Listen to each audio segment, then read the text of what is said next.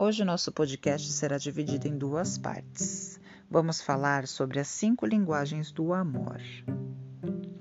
Antes de escrever o livro As Cinco Linguagens do Amor, o Dr. Chapman passou anos fazendo anotações com casais que estava aconselhando, quando reconheceu um padrão. O que ele descobriu foi que os casais estavam se entendendo mal, cada vez menos. Ele descobriu que existem cinco linguagens do amor às quais as pessoas podem responder. Quando entendemos que cada pessoa vive seus dilemas particulares e tem o seu jeito de ver a vida e de interpretar as suas experiências de acordo com o seu repertório, fica muito mais fácil nos relacionarmos de maneira mais leve e a forma com que nos conectamos uns com os outros é uma das mais poderosas chaves para que isso aconteça.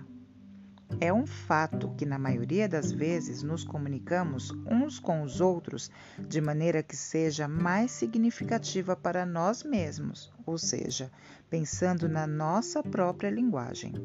Nem sempre pensamos na linguagem que o outro sente mais valorizado. A primeira são palavras de afirmação. Em termos simples, as palavras da linguagem de afirmação do amor refere-se a expressar afeto por meio de palavras, elogios e apreço. Quando esta é a principal linguagem do amor de alguém, eles gostam de palavras amáveis, de encorajamento, eles também gostam de citações edificantes, notas de amor e lindas mensagens de texto. Você pode fazer o dia desta pessoa muito mais feliz se você elogiá-la ou apontar algo que ela faz muito bem. Falar palavras de afirmação para alguém requer certo nível de empatia, e é por isso que, quando elogiamos ou encorajamos alguém, é importante que essas palavras sejam autênticas. Vou citar alguns exemplos. Você está com um desempenho maravilhoso. Você está tão linda com essa roupa. Estou muito feliz por vocês fazerem parte da nossa equipe. 2. Tempo de qualidade.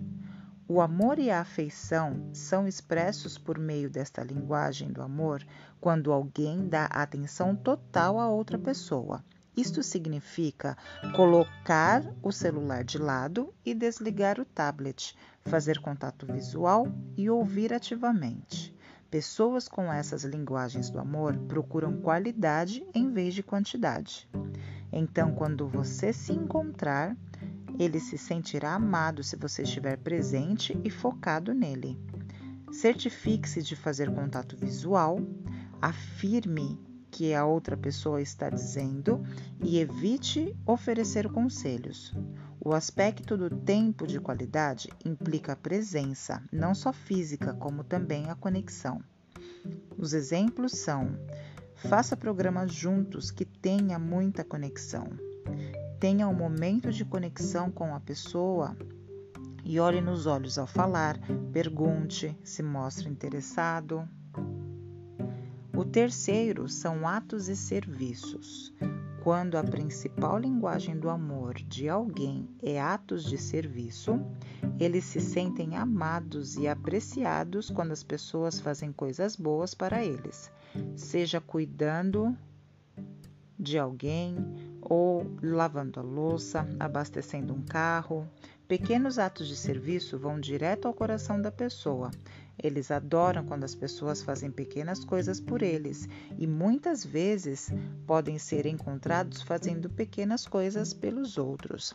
Exemplos disso é passear com o cachorro, ajudar com algo em casa, auxiliar em um projeto, consertar algo que não estava funcionando.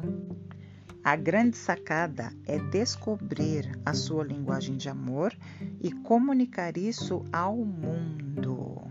A fonte é a mentoria Metanoia de Hugo Rodrigues.